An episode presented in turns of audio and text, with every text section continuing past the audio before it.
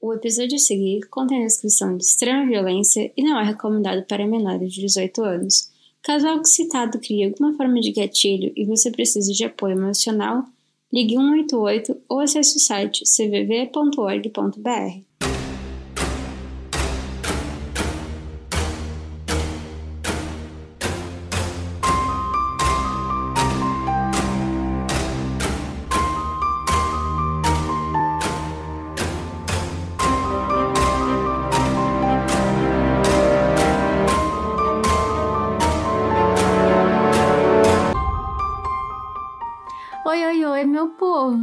Depois de, né, 3 anos e 45 dias eu resolvi aparecer aqui.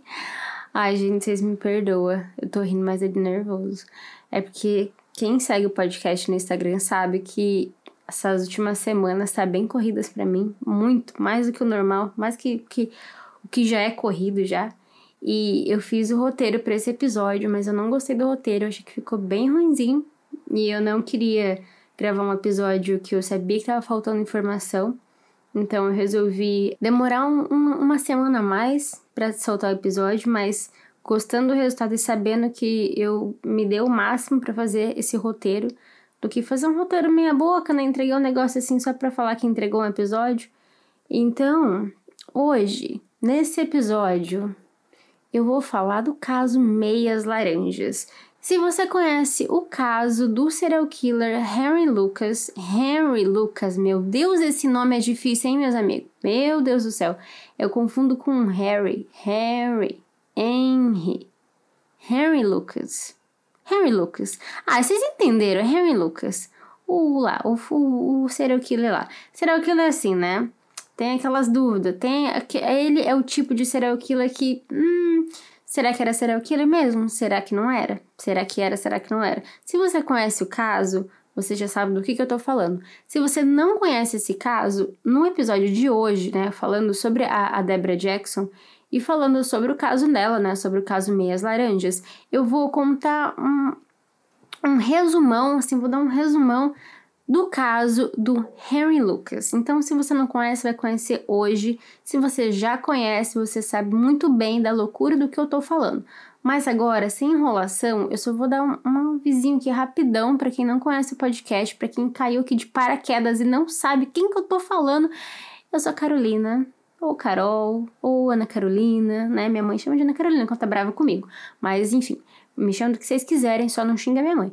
E se você ainda não conhece, o Instagram do podcast é podcriminole, que a gente também tem uma loja.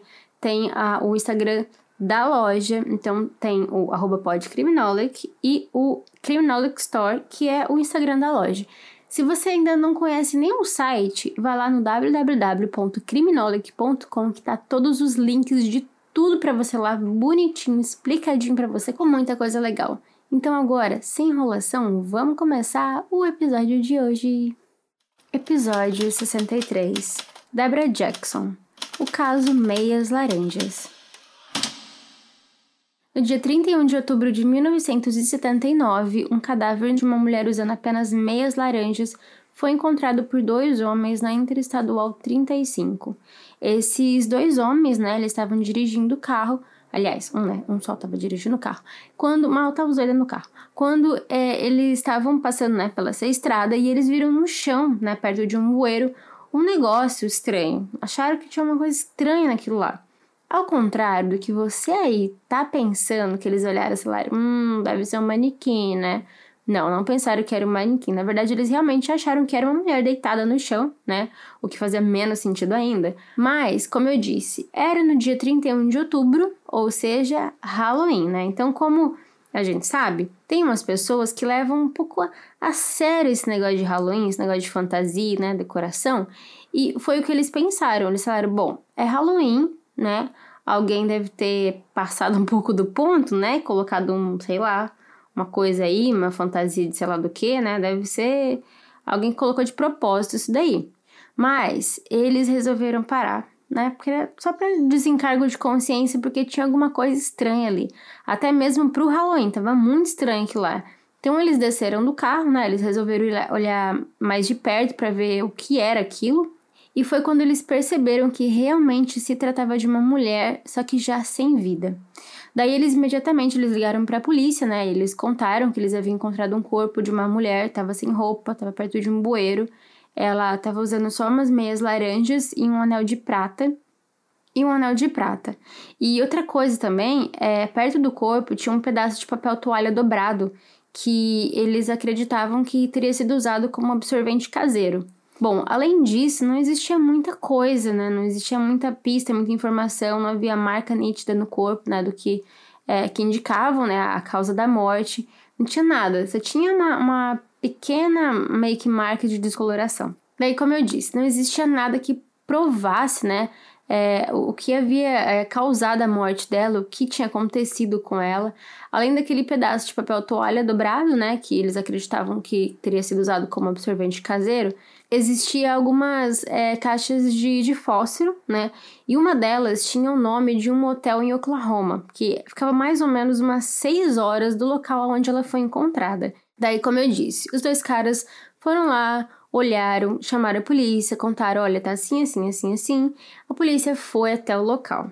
Quando a polícia chegou lá, né, segundo a, a polícia, existia um caminho na grama amassado, como se tivesse um rastro assim na, na grama, e parecia que acabava, né, aonde o corpo foi encontrado. E isso fez eles perceberem que aquele corpo ele havia sido arrastado por alguns metros e jogado no canto da rodovia, perto desse bueiro onde ela foi encontrada. Então, dava a impressão que o que tinha acontecido, alguém parou com o carro lá, tirou ela de dentro do carro, arrastou ela né, por uns metros e jogou ela no canto da, da rodovia perto desse bueiro. E esse caminho, né, que foi feito é, com o corpo, a grama ficou, ficou assim, amassada, ficou mexida, sabe? Dava pra ver que tinha acontecido alguma coisa, a grama tinha passado alguma coisa lá. E no corpo também tinha sinais dessa grama. Então a polícia conseguiu entender que tinha acontecido mais ou menos isso. Bom, a polícia nesse ponto não sabia absolutamente nada. E o caso não era nem quem era o assassino, mas era muito maior, porque eles não sabiam nem quem era aquela pessoa também. Então eles não sabiam nada, não sabiam o que havia acontecido, quem era, de onde era quem fez, como fez, o que fez, nada, eles não sabiam nada.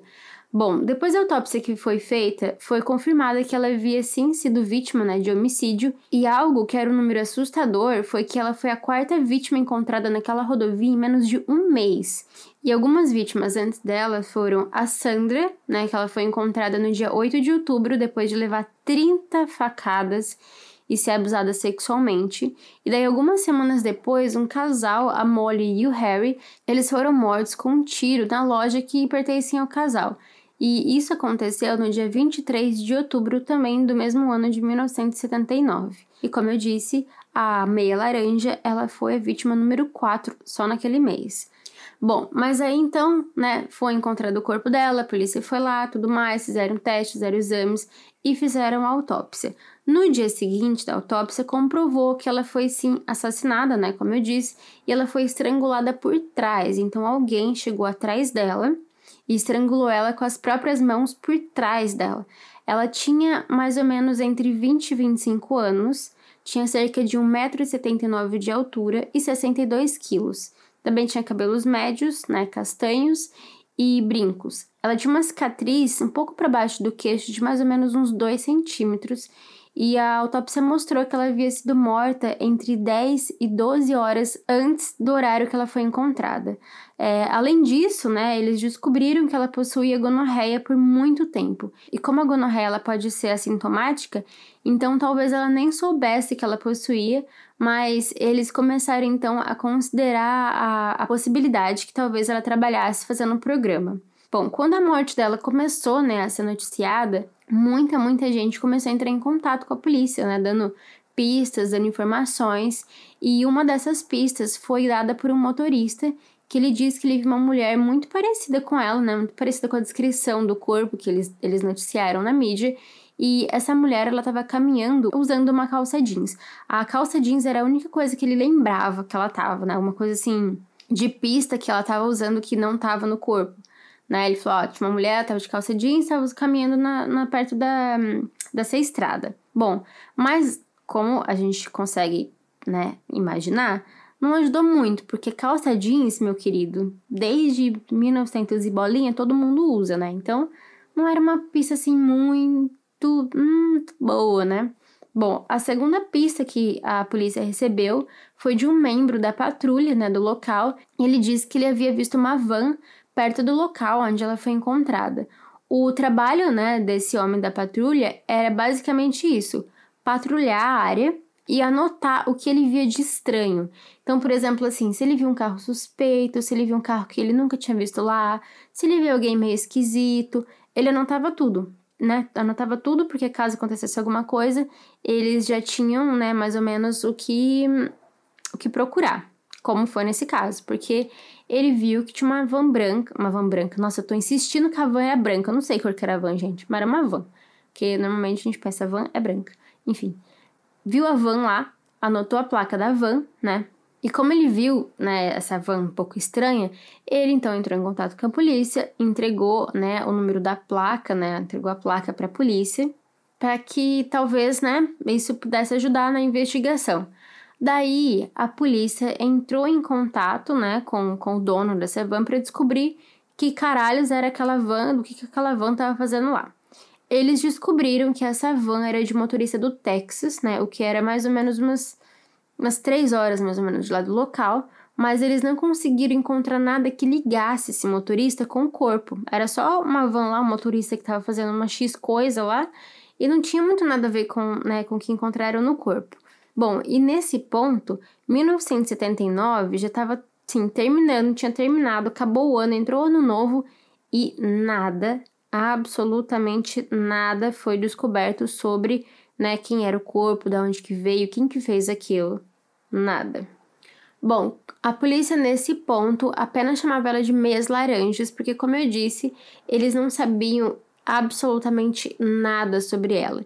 E daí eles criaram então, né, um retrato falado, mais ou menos que parecia com o corpo, e começaram a distribuir para ver se alguém, né, é, reconhecia aquele rosto, se alguém é, conseguia identificar, né, como sendo de, de alguma família, alguma coisa. Eles também começaram a chamar os familiares, né, das pessoas que haviam desaparecido. Por exemplo, assim, é, alguém desapareceu, né, e aí foi na polícia, contou que a pessoa havia desaparecido. Eles chamavam esses, esses familiares para ir lá tentar reconhecer, né, para ver se eles descobriam quem era ou se aquela mulher era conhecida de alguém.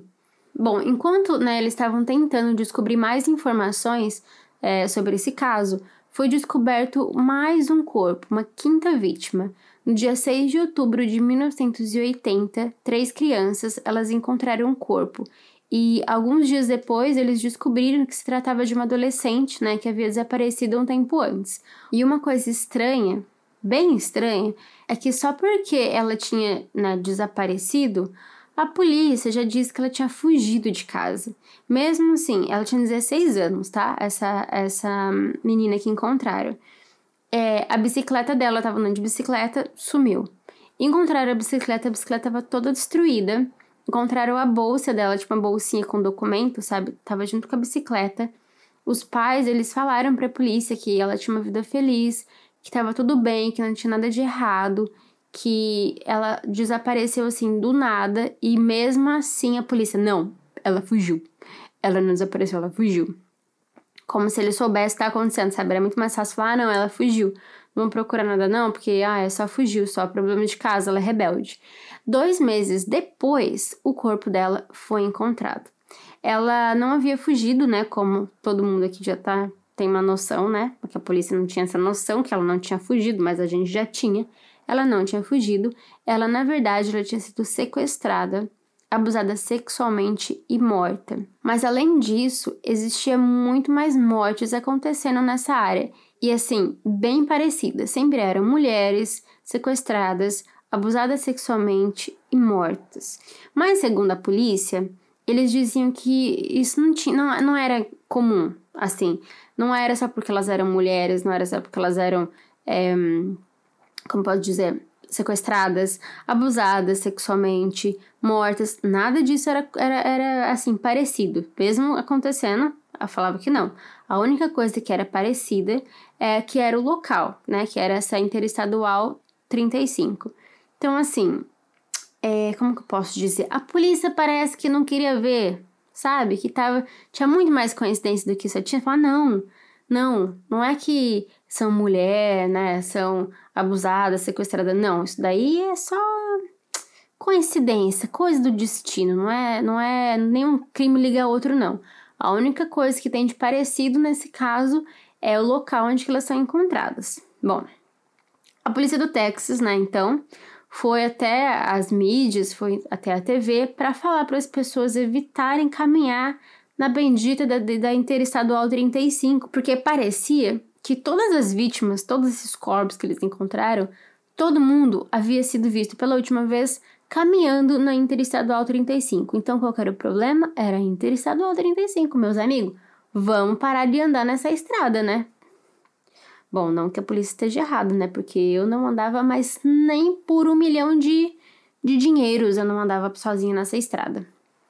Bom, em abril de 1981 foi disponibilizado mil dólares para qualquer informação, né, de, sobre qualquer coisa sobre esse caso, porque assim a polícia já não sabia mais para onde procurar, não sabia mais o que, não tinha informação nenhuma de nada Nada. E aí eles pensaram, bom, vamos né, liberar um dinheiro para ver se talvez alguém sabe de alguma coisa. Daí, em junho do mesmo ano, a polícia começou a dar umas olhadas, assim, em outros casos, para ver se conseguia ver alguma semelhança. E aí eles encontraram quase 200 relatórios de pessoas desaparecidas. Imagina, 200. Mano, 200 é muita gente. Encontraram lá os relatórios, né, para tentar, como eu disse, encontrar alguma informação que ligasse, né, que desse alguma pista que, que parecesse com, a, com essa é, meia laranja. Daí, quanto mais eles procuravam, mais corpos apareciam na Interestadual 35. Eu, inclusive, logo logo vou trazer um, um, episódio só sobre a Interestadual 35, porque, mano, esse lugar é bizarro. Nossa, é bizarro, é bizarro. Hoje eu vou só dar uma passada assim, uma pincelada sobre o né, sobre a essa é Interestadual 35, mas logo logo vou trazer um episódio só falando de todos, de todos os corpos que já foram encontrados na Interestadual 35, que olha, eu vou te avisar, vou te adiantar que é corpo para um caralho. Bom, bom, mas voltando agora nesse caso, né? A polícia foi lá, começou a procurar, descobriram mais corpos, né, nessa Interestadual 35, e em junho o número já havia subido para nove corpos encontrados nessa Interestadual 35. Aliás, os corpos eles foram encontrados na Interestadual 35 ou perto dela. Então, assim, é, tava lá na redondeza, tá, tava lá por perto lá. Bom, depois de três anos e bem longe de lá, um homem assumiu a autoria do caso, o Henry Lee Lucas. E é nesse ponto que eu tava falando lá no começo desse episódio. Se você conhece o Henry Lee Lucas, você sabe do que, que eu vou contar agora. Se você não conhece, se prepara, meu amigo, porque essa história é louca.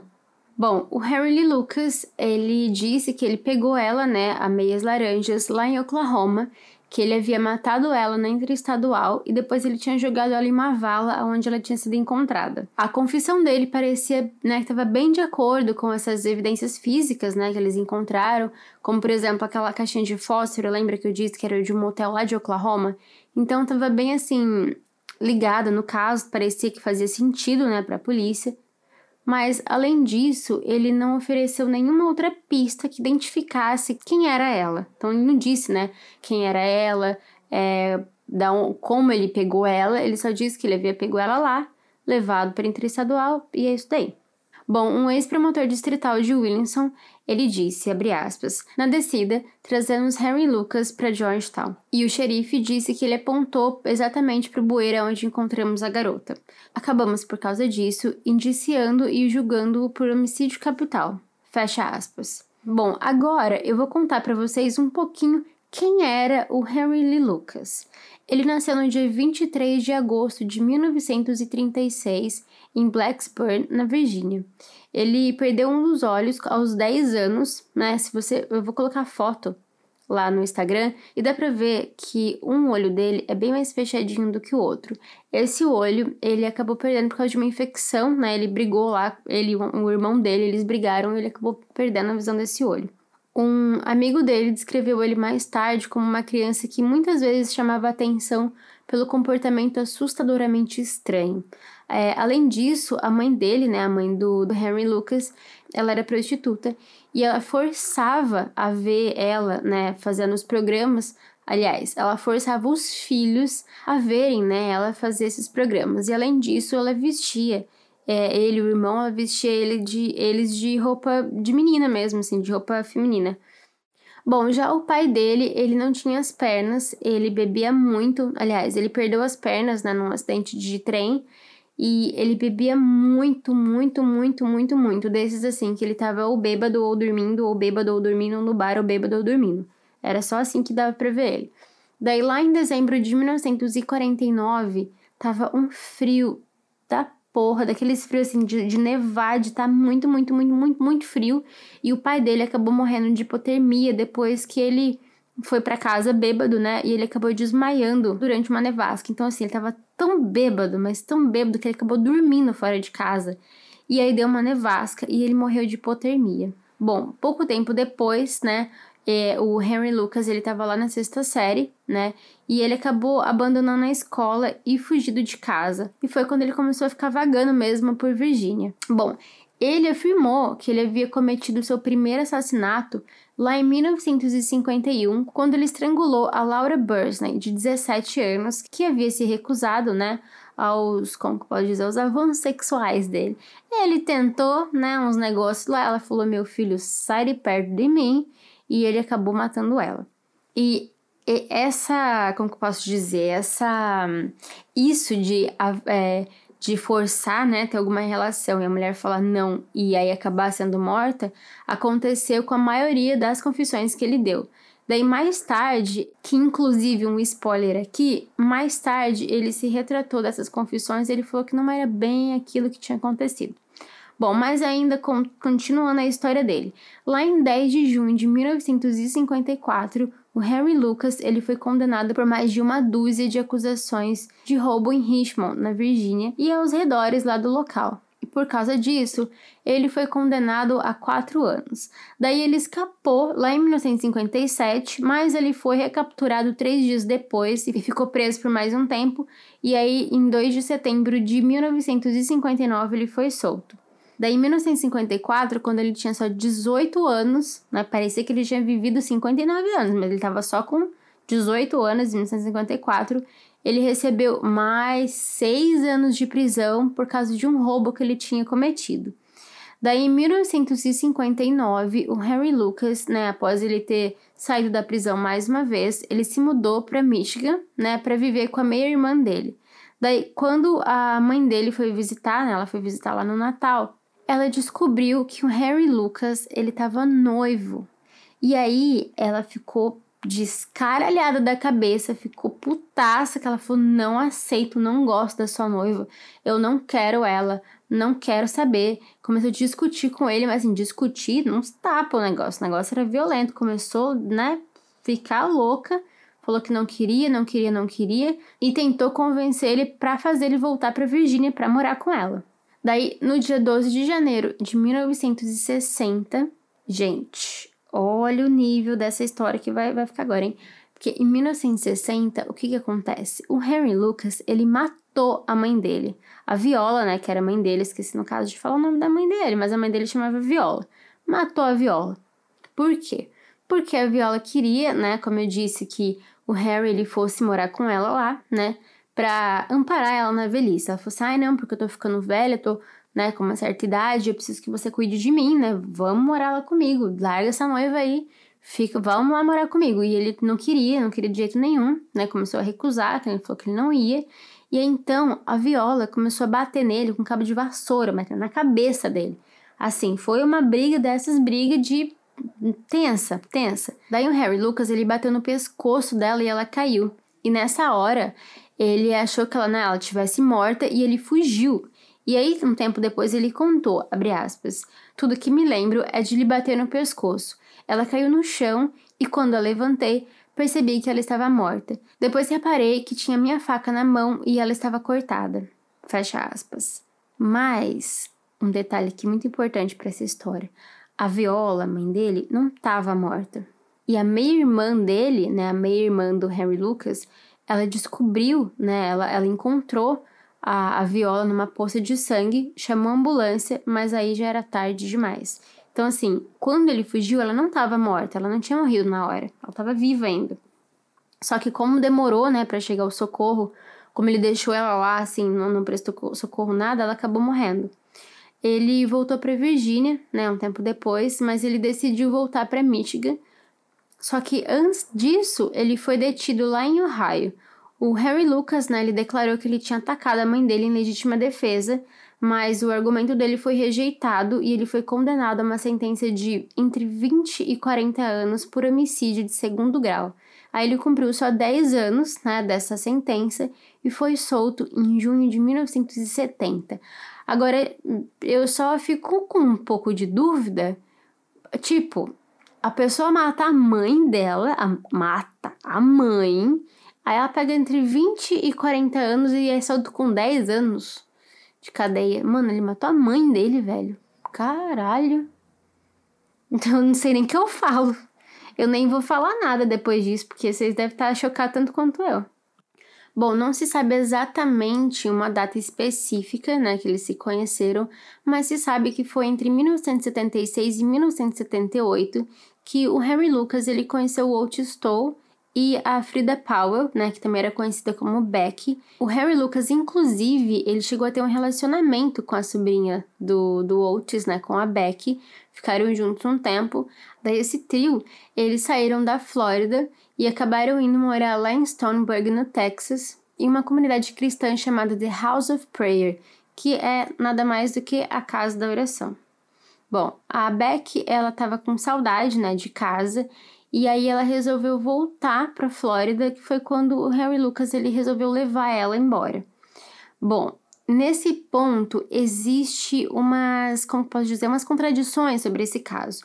Por quê? Porque como eu estava dizendo, eles eram um trio, né? Um trio, trio parada dura, trio que, né, tem algumas informações, inclusive, que o Harry Lucas, ele matou umas pessoas na frente do Oates, né? O Oates assistia ele matando que eles praticavam necrofilia, que eles praticavam canibalismo, enfim, tem uma porrada de coisa tensa que né, envolvida nesse, nesse triozinho aí. Mas o que acontece? Quando a Beck ela tava com saudade de casa, ela queria voltar, né, para Flórida, e aí o Harry Lucas ele disse: "Não, tudo bem, eu levo você embora". É, existe duas, é, como posso dizer, dois lados dessa história. Tem um que diz que eles brigaram no caminho, né? E aí ela foi embora com o caminhoneiro, ela subiu no caminhão e ó, pé, pernas pra quem te quero, foi embora. O outro diz que ela foi a, uma das últimas vítimas, aliás, acho que foi a última vítima do Harry Lucas, que inclusive, um detalhe muito importante, ela tinha só 15 anos, meus amigos. Nessa altura do campeonato, o Harry Lucas já estava lá com seus 40 e tanto, e ela tinha só 15 anos. E como eu estava dizendo, ela se tornou, né, a, a, última vítima dele quando ela foi encontrada desmembrada dentro de umas frões, assim, espalhada pelo campo. Bom, mas aí como eu estava dizendo, agora vocês conhecem mais ou menos quem era Lucas, né? Quem que era o bonito do Henry Lucas? Como eu disse, ele assumiu, né, a autoria do crime né, da, da Meias Laranjas e aí ele foi condenado pelo assassinato. Aliás, ele confessou muitos e muitos e muitos é, assassinatos, mas não tinha nenhuma prova física, não tinha muito como de evidência, né?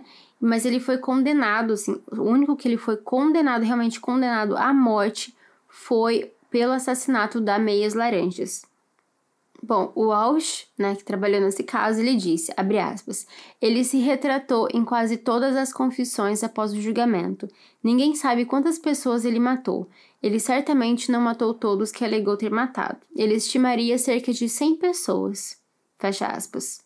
Bom, o Harry Lucas ele foi preso em junho de 1983, né, devido a uma irregularidade né, nas armas de fogo que ele, ele possuía. Só que mais tarde ele foi acusado de um outro homicídio, o homicídio da Kate Rich, de 82 anos, e, de um, e do homicídio da Becky.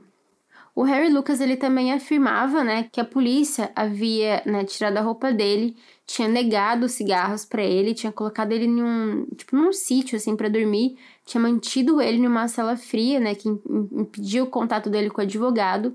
E após quatro dias desse tratamento, ele acabou concordando em confessar os crimes para receber um tratamento melhor. Daí depois disso, ele confessou, né, os homicídios, mas ele disse que ele não poderia levar, né, a polícia aos corpos dessas vítimas, e ele terminou a confissão com uma adenda na escrita, abre aspas, eu não estou autorizado a contactar ninguém. Estou aqui sozinho e ainda não posso falar com o advogado.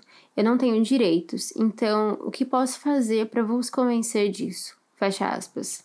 As provas forenses, né, dos casos da Beck e da Kate Rich, elas foram inconclusivos. Foi encontrado apenas um pequeno fragmento de osso no forno a lenha que eles pensavam, né, que eram pertencente a Kate Rich. É, eles também encontraram um esqueleto quase completo que correspondia à idade e o tamanho da Beck, né?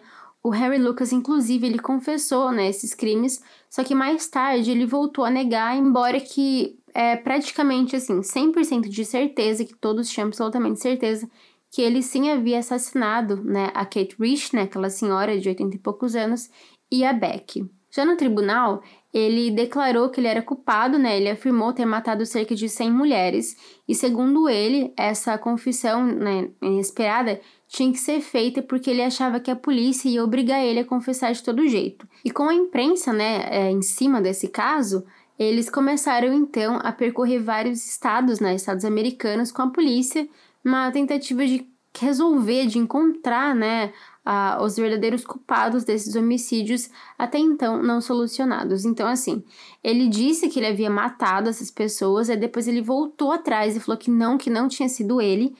Só que a imprensa, então, né, os jornalistas, começaram a ir junto com a polícia para tentar descobrir realmente o que tinha acontecido nesses crimes, porque até então era um crime sem solução, né? Para ver se ele era o culpado mesmo ou se não era ele o culpado. Bom, em novembro de 1983, o Harry Lucas ele foi transferido né, para a prisão de Williamson County, no Texas, e aí se estabeleceu o Lucas Task Force, que era uma espécie de departamento de homicídios não solucionados, aos quais o Harry Lucas ele podia estar tá ligado, né? Então aí a polícia começou começou a trabalhar nesses casos e eles solucionaram 213 assassinatos com a ajuda do Harry Lucas. O Harry Lucas, inclusive, ele afirmou que apenas ele confessou né, esses crimes para melhorar as condições de vida dele na cadeia. Daí, segundo alguns relatos, ele raramente era algemado, ele estava autorizado a andar para lá e para cá dentro da prisão, né, dentro é, das, das dependências policiais. Ele, inclusive, sabia até os códigos de segurança das portas. Vocês imaginam as regalias que são metidas dentro da cadeia. Além de tudo isso, ele era levado aos cafés, aos restaurantes, tomava uns milkshake bem da hora. Ele começou, inclusive, a dar ordens para alguns policiais que os policiais eles obedeciam. Olha só o nível do negócio. E alguns membros da, da polícia eles começaram a suspeitar dessas confissões, né? Porque era assim. É, como posso dizer? Tinha muitos crimes sem solução, e aí o Harry Lucas ele dizia que tinha sido ele, né, que, que tinha cometido aquele crime, porque ele achava que assim a polícia ia ver que ele estava ajudando e ia continuar dando essas regalias todas. Só que os policiais começaram a ver que hum, tinha uma coisa estranha nesse negócio. Daí o que, eles começaram a fazer? Eles começaram a inventar uns casos para ver se a, qual, qual, era, qual era a reação do Harry Lucas. E aí, meus amigos, ele caiu com um pato, porque ele começou a assumir. Ele falava, não, sim, fui eu que fiz sim. E era mentira, aquele caso nem tinha existido. Mas ele falava, sim, fui eu sim. Daí ele era questionado, né, por várias vezes com, ele lia os relatórios das polícias e tudo mais, e ele, não, sim, fui eu que fiz, sim. E aí, uma coisa que ele fazia era assim, ó, é, eles falavam do assassinato, né, aí eles davam esse relatório para ele, o relatório, assim, que eles tinham criado, e aí ele lia todos os detalhes, né, da morte, de como foi o crime e tudo mais, Aí ele falava assim: fui eu sim que fiz, foi eu, fui eu sim, aconteceu isso assim, desse jeito aqui, desse jeito cá. Mas todos aqueles detalhes que ele contava estava tudo lá no relatório. Então eles começaram a perceber que talvez não era muito verdade, né, que ele estava falando. Bom, o Harry Lucas, ele afirmou, né, que ele pertenceu, como eu disse, a um culto, né, que ele estava lá na, no House of the, the Prayers. Só que, na verdade, Lá na cadeia, ele disse que era um culto satânico e canibalista chamado The Hand of Death, né, que é a mão da morte, né, que acabou levando ele a participar de um sniff films, que é mais ou menos como um, é uns filmes que mostram a morte ou homicídio, né, de uma pessoa sem qualquer efeito especial. Eles realmente estão matando alguém lá. Bom, então como eu estava dizendo, ele disse, né, que ele participou desse, desse culto satânico, canibalista, não sei mais o que, que eles matavam gente para gravar um filme. Falou que ele estava, inclusive, lá, né, envolvido com o culto do, do Jim Jones, que mais tarde, né, cometeu aquele suicídio em massa. Só que a polícia começou a investigar, né, mais a fundo e eles viram que os relatos do Henry Lucas não coincidiam em nada, absolutamente nada, com as provas que a polícia possuía sobre aqueles crimes. Bom, existem vários exemplos de crimes que o Henry Lucas ele confessou e que foram né, encerrados.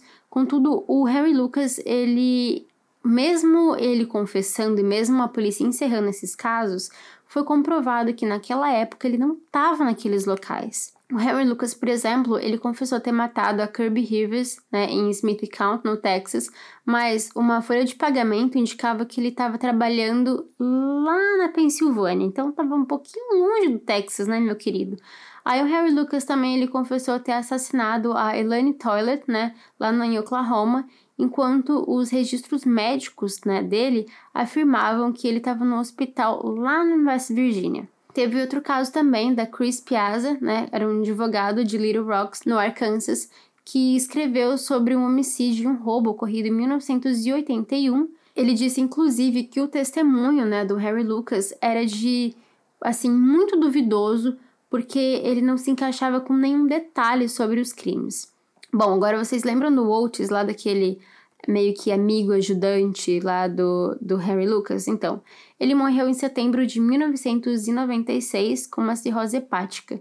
Daí o Conselho de Perdão em Palavra do Texas, eles votaram, né, para que fosse mudada a sentença do Harry Lucas da pena de morte para prisão perpétua. E o Harry Lucas ele acabou morrendo no dia 12 de março de 2001 devido a uma falha cardíaca aos 64 anos.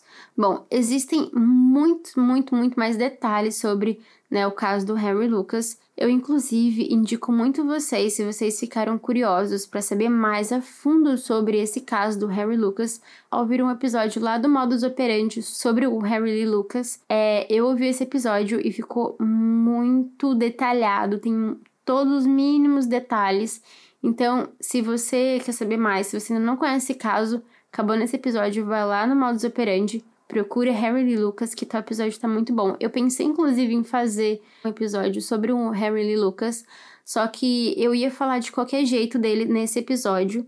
E não tinha como eu aprofundar muito, muito, muito. E aí eu ia ficar um episódio só dele e não, né, do caso da Meias Laranjas. E eu queria mais focar no caso dela, porque não é um caso tão falado. Sempre se fala muito do caso dele, mas não fala muito do caso dela. Então eu resolvi escolher o caso dela para trazer aqui e aí eu fiz esse resumão para você se você ainda não conhece o caso dele.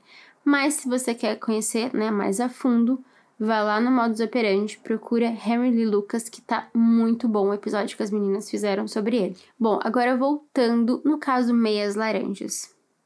Por quase 40 anos, a investigação do assassinato permaneceu um mistério porque as autoridades elas não conseguiram descobrir a identidade dela.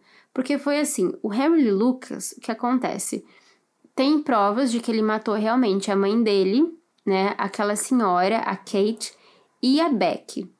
Fora essas três, não existe é, prova nenhuma de que ele matou nenhuma dessas, nenhuma dessas centenas de não sei quantas mil, trocentas e vítimas que ele falou que ele fez.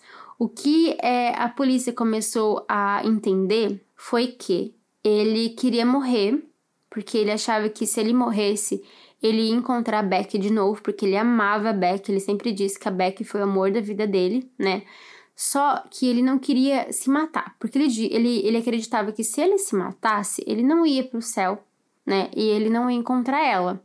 Então ele queria ser morto, entre aspas, né? Ele queria pegar a pena de morte.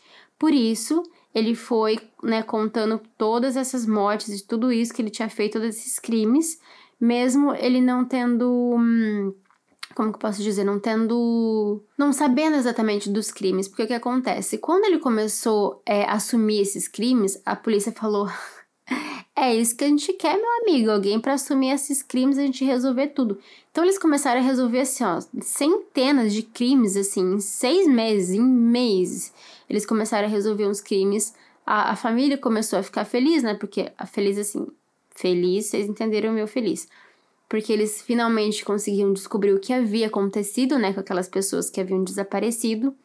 A polícia ficava feliz porque estava resolvendo um crime e ele ficava feliz porque estava deixando todo mundo feliz.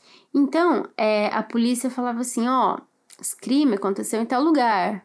Aí ele pensava, ah, em tal lugar é, eu tava lá. Aí eu falava, então, é que acharam ela meio que perto de não sei da onde. Ele falou, ah, então, porque eu joguei ela lá, né, naquele lugar.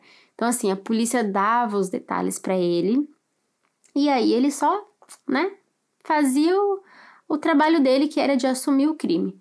Aí, o que acontece? A Meias Laranjas, é, ela foi o único caso que ele foi realmente condenado à morte por causa desse crime, né? Só que algumas pessoas envolvidas no caso perceberam que, na verdade, ele estava mentindo, não era aquilo. Então, eles começaram a trabalhar para tentar provar a inocência dele, para tentar falar que ele estava só doido mesmo, que ele estava só assumindo um negócio que não era, né, para ele assumir, que era um crime que ele não tinha cometido, pra, porque ele realmente queria pegar a prisão perpétua. Até quando saiu o julgamento dele, ele tava, tipo, super feliz que ele tinha sido condenado à morte. Ele falava, não, é, tô, tô super confiante que eles vão me condenar à morte, sim, sabe? Então, tipo, esse caso, é, até então que ele falava que tinha sido ele sim, que não sei o que lá, a polícia descobriu que não tinha sido ele que tinha feito aquilo. Porque ele também tinha feito isso com vários casos, que ele falava que ele tinha matado, né, que ele era o assassino, mas na real não era. E aí, por causa disso, o caso da Meias Laranjas voltou a estaca zero, que virou um cold case, né? Tipo, porque ninguém sabia informação, ninguém sabia nada. Isso foi mais próximo que eles conseguiram encontrar e conseguiram saber sobre o caso, na real nem era verdade. Bom, Bom, como eu estava dizendo, quase 40 anos havia se passado e a investigação do assassinato permanecia um mistério, porque assim, as autoridades não conseguiam descobrir quem era ela, de onde ela tinha vindo, por que, que ela estava fazendo lá, quem tinha feito aquilo, nada. O comandante Jeremy Brinkman, né, do gabinete do xerife do condado de Williamson, ele disse, abre aspas, ninguém apareceu e perguntou sobre ela. A sua foto já está a sua foto já está por aí há muitos anos e mesmo assim ninguém apareceu. Fecha aspas. Bom, como a gente sabe, né, foi encontrada aquela caixinha de fósforo, né, perto da vala, perto do corpo, que era do motel lá de Oklahoma. Aí os investigadores, eles viajaram até lá, só que eles não conseguiram encontrar a mulher em nenhum registro. Eles foram no motel, olharam toda a ficha de todo mundo que estava lá, nada, absolutamente nada. Só que tudo isso mudou em agosto de 2019. Gente, o crime aconteceu em outubro de 1979. Daí, agora já em 2019, a identidade da Meias Laranjas finalmente foi revelada. Ela era Deborah Jackson, de 23 anos, que morava em Albi Lane. Um dos envolvidos no caso, né, o Claude, ele disse em uma entrevista coletiva que a Deborah Jackson, ela saiu de casa em 1977. Ela não foi relatada desaparecida pela família, porque ela já havia saído de casa há muitos anos e eles acreditavam que ela simplesmente não havia voltado para casa. A Débora ela foi encontrada estrangulada até a morte nas primeiras horas da manhã do dia 31 de outubro de 1979 em um bueiro de drenagem de concreto perto de Georgetown, cerca de 30 milhas ao norte de Austin. Como a gente sabe, ela usava apenas meias laranjas, um anel de prata oval, né, com uma concha de madrepérola no centro, e as pernas dela haviam algumas cicatrizes que pareciam picadas de insetos infectadas e curadas. Um dos envolvidos na investigação, ele disse que essas cicatrizes, né, que ela, ela tinha nas pernas, elas eram bem parecidas, né, elas eram é, consistentes com impétigo. Impétigo, falei certo, falei errado, professora de português, não sei se eu falei certo mas é, eu acho que é impétigos, que é basicamente uma infecção bacteriana, né, superficial na pele, muito comum, que ela é altamente contagiosa e ela é vista mais frequentemente no rosto, né, ou nas extremidades da pele de crianças. Como a família da Débora, ela não, como a família da Débora nunca tinha relatado, né, o desaparecimento, as informações nunca foram inseridas em, em nada, em nenhum banco de dados e nenhum é, banco de pessoas desaparecidas, nada. E por causa disso, como ninguém se apresentou, né, para reclamar o corpo, para dar alguma informação, para dizer que era da família, assim, ela foi enterrada como indigente no cemitério de Georgetown. Na lápide dela estava escrita apenas, abre aspas, mulher não identificada, fecha aspas.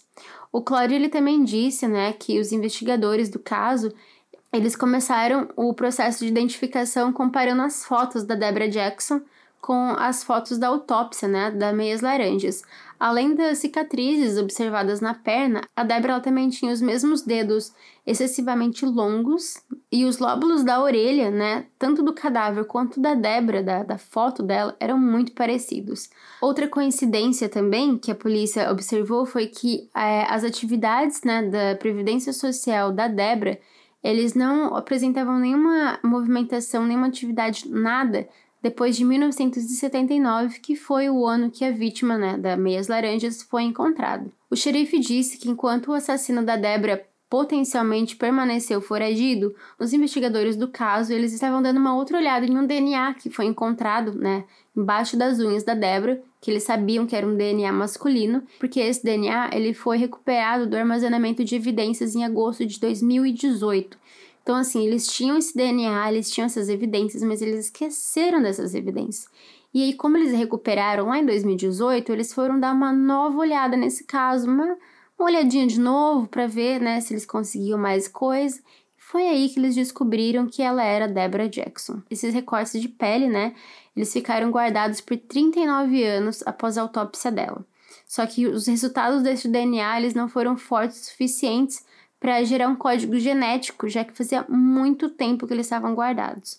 Ao tentar obter um perfil de DNA do assassino, os investigadores eles também começaram a trabalhar para estabelecer um perfil de DNA da Meias Laranjas. E daí, assim que eles obteram um perfil genético, eles carregaram esse perfil genético em junho lá no GEDMAT, que é um site de genealogia que inclusive ajudou os detetives da Califórnia, por exemplo, a desvendar os casos do Golden State Killer e também aquele outro que eles estavam usando. Lembra que eu contei sobre é, a Dama das Dunas, né, a Senhora das Dunas? Então, era o mesmo teste que eles fizeram para tentar descobrir, né, é, da, da Senhora das Dunas, que eles, têm, que eles usaram nesse, que eles inclusive encontraram, né, o Joseph James DeLangelo, que era o Golden State Killer, e outras dezenas de outros casos arquivados nos Estados Unidos. Na época, né, os detetives desse caso, eles lançaram um novo esboço que eles, eles criaram para a identidade dela. Então, eles refizeram, né, aquele retrato falado, né, que eles tinham feito sobre o cadáver que eles encontraram, fizeram de novo e colocaram nas mídias para ver se mais alguém lembrava, se alguém reconhecia aquele rosto. Bom, agora falando um pouquinho mais a fundo sobre o JetMatch, é, os, os usuários né, desse banco de dados, eles devem optar pela aplicação da lei para poder é, usar as suas árvores genealógicas para identificar homicídios sem nomes, né, ou sem identidade, né, ou vítimas de acidente, ou até então para identificar membros da família em potencial em potencial de assassinos em casos não resolvidos. Então, assim, eles precisam autorizar esses bancos de dados a serem é, usados para esse fim, esses fins, né? Embora o GEDMAT ele tenha 1.2 milhões de usuários, cerca de 90% desses usuários eles optam por permitir né, o acesso da polícia aos bancos de dados, mas continua aqueles 10% sem. Daí, por causa disso, a polícia pediu, né, para que esses 10% restantes também aceitassem, né, que eles é, conseguissem averiguar esses bancos de dados. Bom, o xerife lhe disse que um pouco antes disso, o gabinete recebeu um telefonema de uma mulher que disse que ela havia visto, né, o retrato falado da Meias Laranjas, esse novo, né, o que a polícia refez, e que ela viu no noticiário, que ela havia visto né, no noticiário e que, é, per, e, que esse, e que esse retrato pertencia à irmã dela desaparecida. Quem ligou foi a irmã da Deborah Jackson. Bom, daí depois disso, uma nova amostra né, de saliva retirada da irmã da Deborah foi comparada com o perfil genético da meia laranja e foi inconclusivo. Daí amostras de DNA retiradas né, dos dois é, membros adicionais da família da, da também foram inconclusivos. Porque, como eu disse, fazia muito tempo que aquelas provas, né, que aquele DNA havia sido coletado, fazia quase 40 anos que havia sido coletado. Daí, por causa disso, os detetives eles resolveram voltar para o DNA mitocondrial menos exato ou DNA passado de mãe para filho. E daí, depois disso, finalmente foi identificado positivamente pelo DNA mitocondrial. E aí eles descobriram que em 1978 a Debra ela trabalhava em Amarillo, que agora é conhecido como Camelot, e ela também trabalhou em uma casa de repouso chamada Belmont, em Alzo, em 1978. O xerife lhe disse, aspas, se alguém trabalhou em qualquer uma dessas empresas ou conhece a Debra Jackson durante esse período, entre em contato com a unidade de casos arquivados. O Claude, que é aquele outra pessoa que também trabalha nesse caso, o Claude ele disse que é, ao identificar né, a vítima, eles haviam feito um grande negócio e ele, e ele inclusive elogiou a unidade de casos arquivados. Não resolvemos o caso, mas resolvemos algo que não era feito há 40 anos. Fecha aspas. Depois disso, eles formaram a unidade de casos arquivados, né, depois de alguns meses, e essa unidade consiste em investigadores aposentados que oferecem seu tempo voluntariamente. O Clório, inclusive, diz que eles trabalharam mais de mil horas nesse caso da Deborah Jackson. O caso ele foi apresentado duas vezes no programa de TV American Most Wanted e os investigadores eles e os investigadores eles escreveram, né, que a mulher ela tinha cerca de 20 anos, ela era branca, tinha mais ou menos 1,70m, tinha mais ou menos uns 60 e poucos quilos, os cabelos castanhos, né, tudo aquilo que a gente já sabia, e que ela usava uma concha em formato oval de anel de prata quando ela morreu. Isso era a única coisa que eles sabiam que foi encontrado no corpo. E por fim, o Clary ele não quis comentar se o Henry Lucas ele ainda era considerado suspeito desse caso, né, da Débora, ou não. Até esse ponto, então, até hoje, eles não sabem quem cometeu o assassinato, eles não sabem da onde que ela foi levada, como aconteceu, mas pelo menos agora eles sabem que a Meias Laranjas era Debra Jackson. E por hoje é isso, meus amigos, minhas amigas, meus amores, minhas amores. Esse caso, daqueles casos que deixa a gente assim, com a atrás da orelha, porque não tem como mais ou menos saber. Esse caso me lembra muito a um, dama, a senhora das dunas, sabe? Que foi encontrado aquele corpo. Tem, tem, tem desconfianças, talvez foi, talvez não foi, mas não tem nada exatamente. Mas pelo menos agora ela foi identificada. O túmulo dela, inclusive, eles mudaram o nome, colocaram uma placa agora com o nome Debra Jackson, né? A data de nascimento, a data de morte, tudo mais. Mas assim que aparecer mais qualquer informação sobre esse caso, eu volto aqui e conto para vocês. E antes de eu ir embora, eu só quero deixar um recadinho. Eu quero agradecer muito, muito, muito vocês pela paciência. Espero que vocês tenham gostado desse episódio. Olha, vou te falar, vocês não viram o roteiro da que eu tinha feito antes, mas esse tá com muito mais detalhe, porque aquele lá tinha ficado, nossa, um, sei lá, tinha dado cinco páginas de roteiro. E eu espero muito que vocês tenham gostado. Eu fiz com muito carinho. Tava morrendo de saudade de vocês, tá? Eu sei que. Eu sei que vocês acham que não. Que passou rápido, mas não passou rápido. Tava morrendo de saudade de vocês. Quero muito, muito, muito agradecer todo mundo que me mandou mensagem de parabéns, de feliz aniversário, porque foi meu aniversário, gente, de novo 27. Ai, gente, nem sei quantos anos faz que eu tô em 27 anos, mas enfim. Muito obrigada a todos vocês, cada um de vocês que tirou um tempinho que foi lá e me mandou mensagem. Eu amo muito vocês, sou muito, muito grata por cada um de vocês na minha vida. Espero que seja mais um ano de muitos que a gente vai estar junto ainda. E de novo, se você não conhece o Instagram do podcast, vá lá que eu vou colocar as fotos desse caso lá. Esse caso não tem muita foto, mas eu vou colocar todos os retratos falados, vou colocar as fotos antigas da Débora, vou colocar a foto do Henry Lucas. Então vá lá que vai estar bem legal o post. E se você ainda não sabe, arroba podcriminolic. O podcast também tem site, www.criminolic.com. A gente tem uma loja que tá maravilhosa, que inclusive acabou de lançar a coleção da Isa, lá do Estúdio Criminologia. Então, se você tá fazendo criminologia, se você gosta de criminologia, se você quer fazer criminologia, vá lá que tem várias camisetas de criminologia, tem moletom de criminologia, tá bem bonita. Além disso, a gente tem também né, as outras estampas as outras estampas que é, são todas, todas com tema true crime. Então, se você não acha camiseta, moletom, boné, tudo, caneca, de tudo de true crime, você sempre quis, vai lá que você não vai se arrepender e todas com preço bem bom. Então, é isso. Ah, não, hoje não vai ter beijo, tá? Porque eu mandei um beijo em geralzão, mas no próximo episódio. Próximo, eu mando beijo pra todo mundo. Então, é isso. Eu vejo vocês no próximo episódio.